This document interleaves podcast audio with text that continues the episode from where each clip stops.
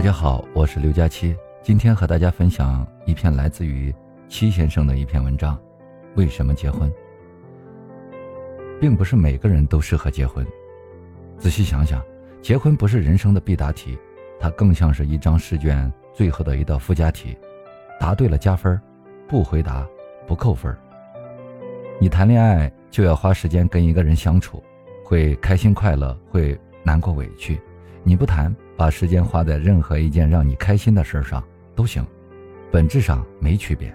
那些闻到榴莲千层皱眉的人，命里可能早就有了一份提拉米苏；那些一辈子不结婚的人，也有一件跟结婚相提并论的小事儿，充满他的生活，让他开心。就像毕业了，看着身边的人都忙着找工作实习，你慌什么？想考研就沉下心来学习。就像你年龄大一点。看着身边的人都忙着相亲结婚，你急什么？不打算嫁人就学点其他本事，能让自己活得漂亮，怎么会愁什么老了将至的孤独？怕什么？生活不同而已。看到一段话说：我们是不是已处于一个鸡肋的世界？生活上有着太多的食之无味、弃之可惜的人情与事物，上至婚姻事业。下至中午时分匆匆吃下肚的那个盒饭，都可能是鸡肋。仔细想想，好像也确实如此啊。为了活着，我们不得不吞咽一份爱情的将就，吞咽一份工作的委屈，吞咽生而为人的抱歉。也许你太怕一个人孤单，所以总想找一个人结婚来压压惊。真的没必要强求去拥有一份可有可无的婚姻。你看着人家吃麻辣水煮鱼真过瘾，可是别忘了你不吃辣。你看电影里的女主裙子真漂亮，小手一滑买了同款，收到货你就后悔了。瑜伽课再怎么塑形，再怎么拉升气质，对于上不封顶的吃货来说，那就是四十五分钟一节课的花式遭罪。活着舒服就好，成年人又不傻，做每一个对得起自己的选择就行。你没必要委屈自己去讨好任何人，羡慕别人干嘛？吃惯了黄焖鸡的胃，学人家吃五分熟的牛排，那不是找不自在吗？穿惯了平底运动鞋的脚，非要试穿十公分的高跟鞋，那不是找摔吗？其实你不一定非要抹倔强的口红色号，才能碰到一个愿意亲吻的人。就算是三十岁，你还没有碰到喜欢的人，急什么？你的人生里可开心的事儿。不只是穿上婚纱的那一刻，谈恋爱很累的，要约会，要分享喜怒哀乐，要吵架，要计划未来。你暂时应付不来就放放，别将就去做让自己早晚后悔的事儿。结婚应该是一场开心的经历，而不是人生必经的任务。你的人生永远不要在别人嘴里，而在你自己选择的生活里。你要学会主动屏蔽一些让你不爽的建议。就算三十岁不结婚的女人，爱着谁了？没吃别人家大米，没喝别人家排骨汤，踏踏实实的过自己的日子，那是人家的选择。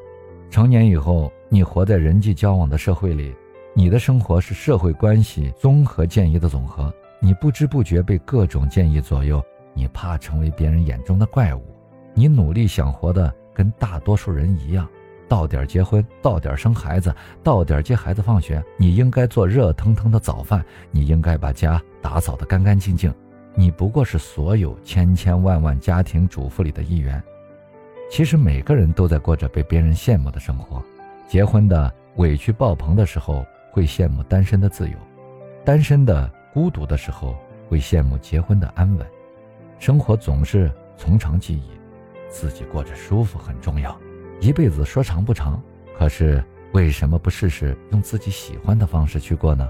你确实碰到一个喜欢的人，也确实想嫁给他，他也满怀期待的愿意娶你，那就结婚。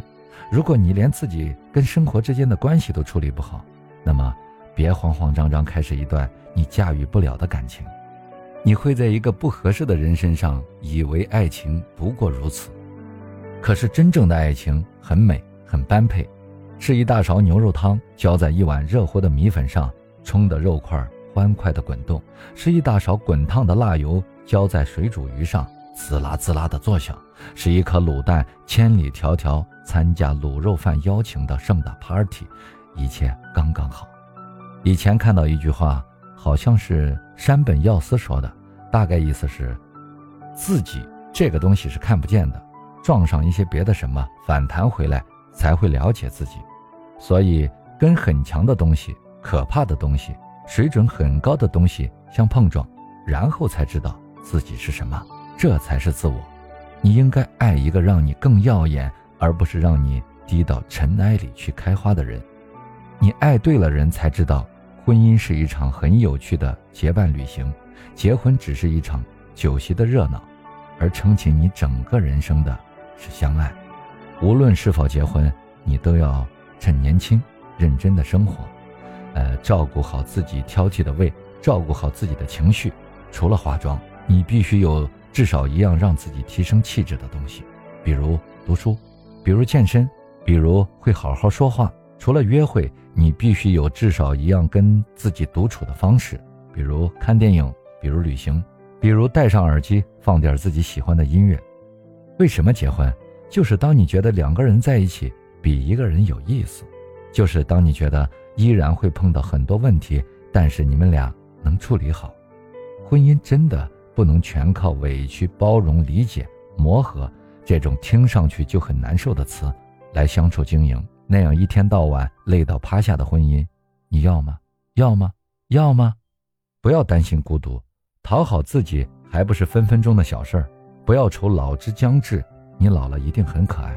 所以，请你把年轻过得很认真，认真生活，认真挑那个跟你生活的人。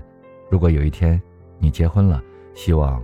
是发自肺腑的开心，而不是大松一口气，觉得完成了一个任务。